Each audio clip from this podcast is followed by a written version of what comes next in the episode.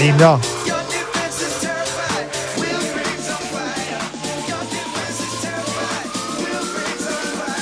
Y ahí explota.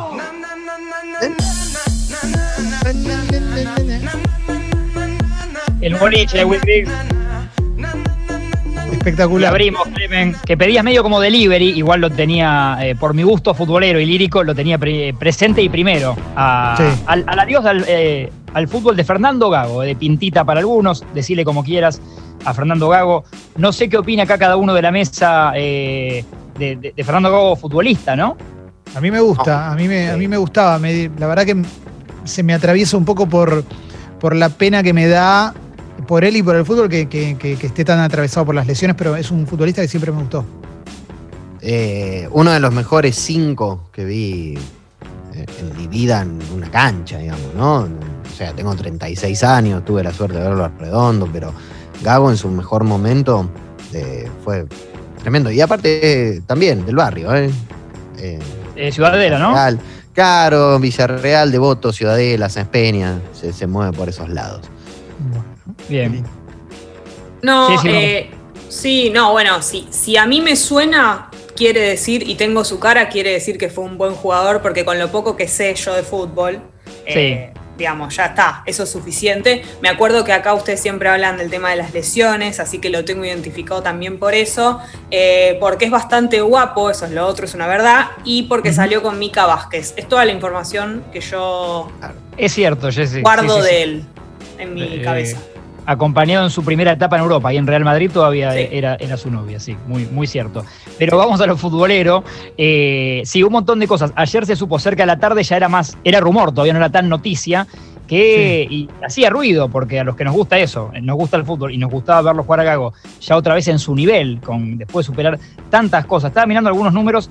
Entre las lesiones que tuvo en su carrera, que tuvo varias, cinco fueron de gravedad. O sea, cosas que algunos Sí. futbolistas no, no atraviesan ni con una. Él se perdió en total eh, con cinco lesiones cerca de 1.500 días de carrera. 1.500 días de carrera por eh, lesiones. Es una barbaridad. Son Para- casi cinco años. Claro, digo, para un tipo que tuvo 15 de carrera, que, No. que siempre, siempre con... El, el número, viste, es, es, es, eh, 1.500 días. Terrible. Eh, es increíble para un tipo que siempre, eh, en lo personal, me, me- me dio mucho placer ver jugar. Sí. Cada vez que escuchás a alguien hablar, ayer eh, eh, eh, un testimonio el de Pablo Caballero, ex arquero, era manager en Vélez, que decía, eh, cuando la pelota pasaba por Gago, el ruido era distinto. El ruido del toque de frase. balón. Y lo, he, y lo he escuchado de otros en el fútbol también, de- decirlo de Gago. O sea, puntualmente de Fernando Gago, su, su clase que se veía o sea, en el césped o desde la platea, donde quieras estar, a, a- a Fernando Gago. En el 2 a 2 con Gimnasia, Gimnasia y Vélez, al final fue de, de Last Dance, ¿no? Fue, Claro, fue su sí. último baile, entrando para jugar el segundo tiempo, que encima a mí lo que me da un poco de pena es que fue un partido en el que no le salieron muy bien las cosas. Eh, lo veías caliente, el gol de Gimnasia o los dos goles de alguna manera vienen por errores de Gago. Le pegaron mucho. Esto está ligado a la carta que él manda ya la anoche que se concreta. Él pone en, en sus redes eh, una carta de despedida que, que la frase para mí para destacar es eh, dejar el fútbol a mi manera. Sí, esto, esto de ahora estando entero y eh, decido yo dejarlo y no que el fútbol me deje a mí. Me parece que esto está, está muy bueno. Le había contado que esta última vuelta era porque su hijo se lo había pedido, que si no él no volvía. Sí. Y Es, es todo, es toda una película emotiva, che. Es, es toda una película emotiva. La verdad que sí. Y ves el resumen ese de Gimnasia y Vélez, hay dos, tres patadas que le pegan tremendas, que ni siquiera se llega a enojar, ¿viste? Cara como entre sorprendido y como que lo mira al- a, los rivales de Gimnasia, como diciendo, ¿te parece? Eh, y yo creo que ahí es porque estaba procesando, de acá me tengo que ir, porque Sí. me van a lesionar de nuevo, porque me vienen a buscar, porque lo- se lo buscaba más a Gago, eh, y porque le contó a sus compañeros de Vélez, no, no lo estoy disfrutando como antes. Te hago una pregunta ahí. Sí. Ir a buscarlo a Gago. ¿No es una cosa medio chota? Porque en definitiva son dos personas que están trabajando. Digo, ir a buscarlo para, para lesionarlo, para pegarle. Cuando un futbolista va un poco más fuerte con Gago que con otro, sabiendo que tiene un historial de lesiones, ¿no Y es sí. un poco cagarle la herramienta de trabajo?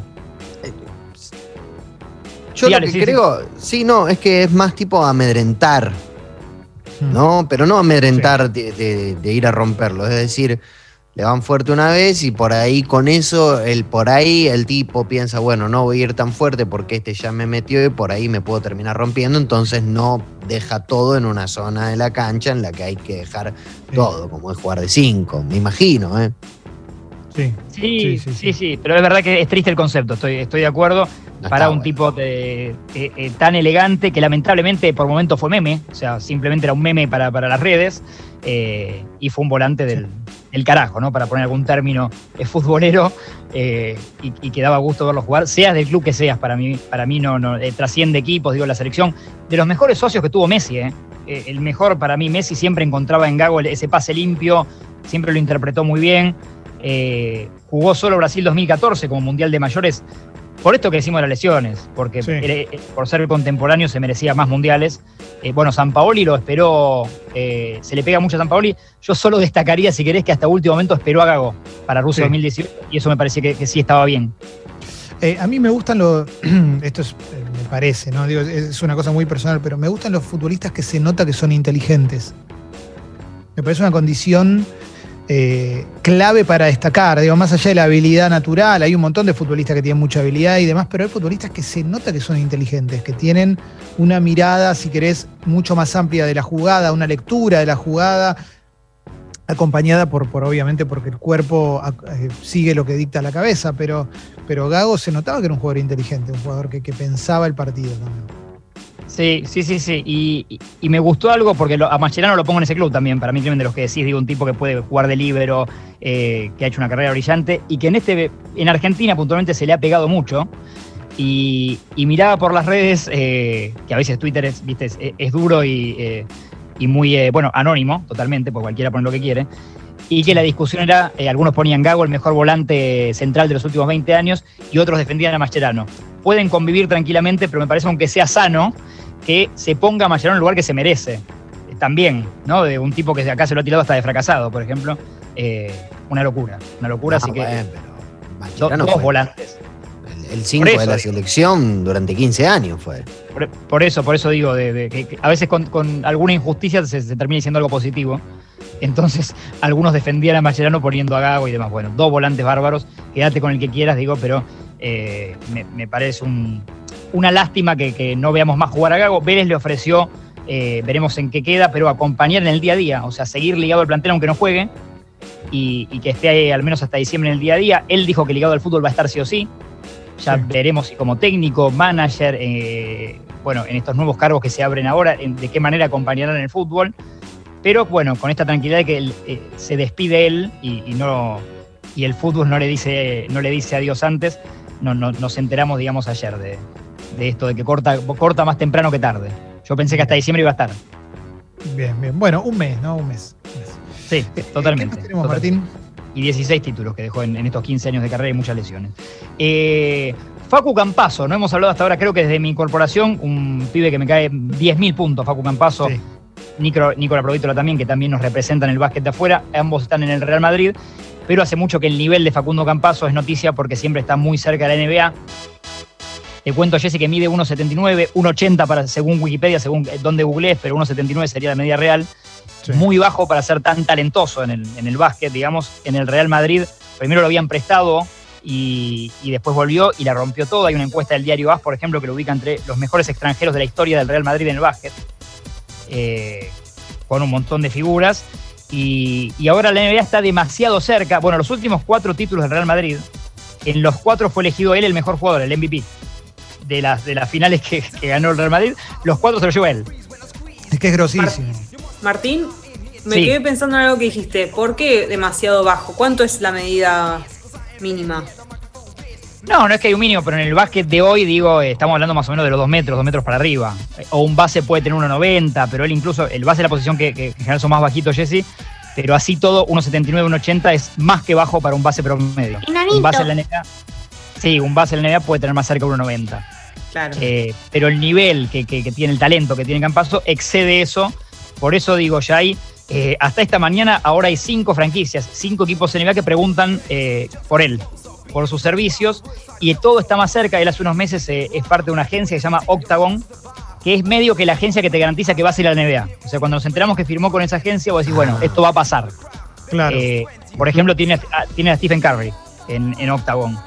Y Stephen Curry usa Under Armour, que lo tenemos en el Club Sexy People. Orgullo.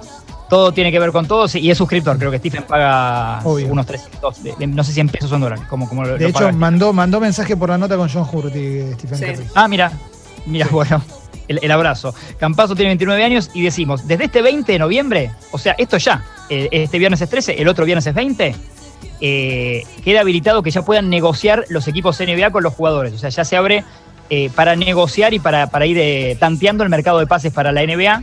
El, el 22 de diciembre empieza la nueva temporada. Y, yo creo que es lo que le queda a Campazo. 13 días, dos semanas en Real Madrid, porque para mí se le va a dar ahora. eh, equipos como, bueno, los Spurs, ni más ni menos, ¿no? Los San Antonio Spurs, Dallas Maverick y Minnesota Timberwolves ya estaban interesados en él. Y desde esta mañana dicen que los Knicks y los Pistons desde Estados Unidos también preguntan por Campazo. Ya serían cinco equipos que se quieren llevar al base hoy del Real Madrid. Pero insisto, para mí le quedan dos semanitas en el Real Madrid. Y, y lo único es una cláusula de rescisión que tiene que pagar, ya sea él, el Real Madrid, alguien, veremos qué pasa, que es salada, que es elevada, que es más que la suscripción de Congo, que es de 6 millones de euros. Es una, es una moneda, ¿no? Es una moneda. Para eso es mejor usar la plata para el Club Sexy People. Es más, Totalmente. si tienen 6 millones de euros para darnos, a nosotros nos vendría re bien porque nos aseguraría tres meses de, de gente. Y un, un poco menos también. Sí, Digo, sí, no, lo que quiera. Si tenés cinco, Unos centavos menos. claro. Entiendo que algo va a salir de- de- de- de- del mismo bolsillo de Facundo, digamos, o ceder en el, en el intercambio, lo que sea, de esa plata. El Real Madrid pondrá otra. Eh, bueno, veremos cómo se reparte eso, pero me parece que no va a llegar a ser un problema para que vaya. Creo que esta vez sí. Vamos a hablar de acá unas semanas de, de- de Facundo Capazo en la NBA, eh, que sería, sería bárbaro.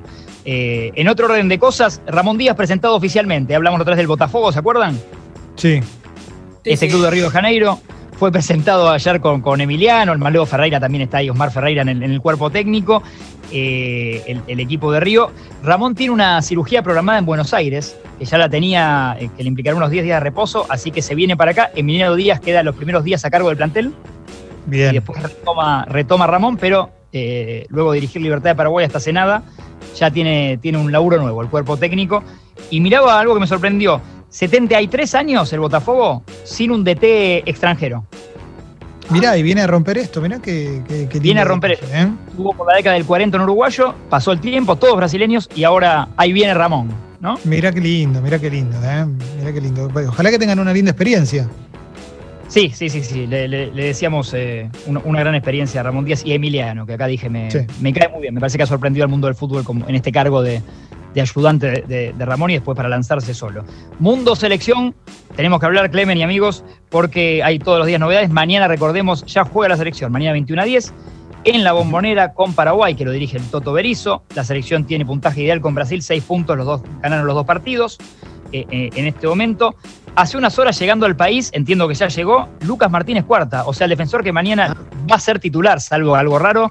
Llegó hoy porque recién la Fiorentina, por eh, casos de COVID y, rebrote en Italia, lo liberó con un pedido excepcional y bueno, la AFA de por medio lo liberó, recién llegó esta mañana, así que medio que tiene una merienda con, los- con los compañeros y mañana juega.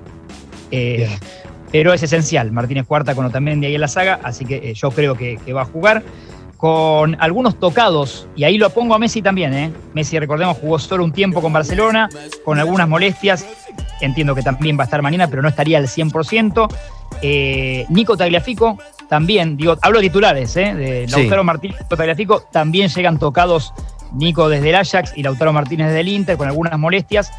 Supongo que hoy será como eso, digo, algo súper liviano para que mañana lleguen bien. Volvemos a la frase de Guardiola, que los técnicos en pandemia más que nada ahora son como, como tipos de oficina, que no pueden hacer casi Sí. nada. Es la frase que nos queda, ¿no? Es la frase que vamos a, a tener que citar en este tiempo bastante seguido. Y reciben a sus jugadores y tienen que que sí, simplemente que no se lesionen, como la NBA, que jugás casi todos los días. Totalmente, totalmente. Pasa, pasa un poco eso, eh, eh, así que veremos qué pasa con eso. Si no es titular Lautaro Martínez, seguramente sea Alario, que viene con un gran nivel ahí en Leverkusen. Bueno, está El bien, Alario. Muy bien, sí, sí, hizo tres dobletes seguidos eh, en los últimos tres partidos en el Leverkusen. El tema de si no juega Nico Tagliafico es que su reemplazante natural era el huevo Acuña, que tampoco vino. Así Estamos que problemas, ¿no? Estamos, estamos en problemas por ese lado, veremos qué se improvisa o si finalmente juega Nico Tagliafico. Eh, lo bueno es que todos los testeos dieron negativo en, términos de COVID y los que le hicieron a los jugadores, hisopados y demás. TIC y la TV Pública transmiten el partido mañana 21 a 10 y Rafael Klaus, un brasileño, va a ser el árbitro. Sígale. Martín, en, este contexto pandémico y demás, si llega a pasar algo con algún jugador, una lesión, una molestia, ¿se puede llamar jugadores en reemplazo? Entiendo que depende la, eh, la instancia en la que estés. O sea, ya unas horas del partido, no. Eh, no, no por el tema. Bueno, pero digo entre, Paraguay y Perú, por ejemplo. En condiciones normales sí, pero me parece que por la pandemia, por esto que te digo, de por ejemplo en Europa, con Fiorentina que lo liberó Martínez Cuarta, anoche tarde, eh, dudo que se pueda hacer, digamos. Por ahí tenés que llamar a alguien que lo tengas muy a mano. Claro. Pero sí, fútbol local, bueno, pero ponerle tenés a Gallardo que, le desarmaste a River.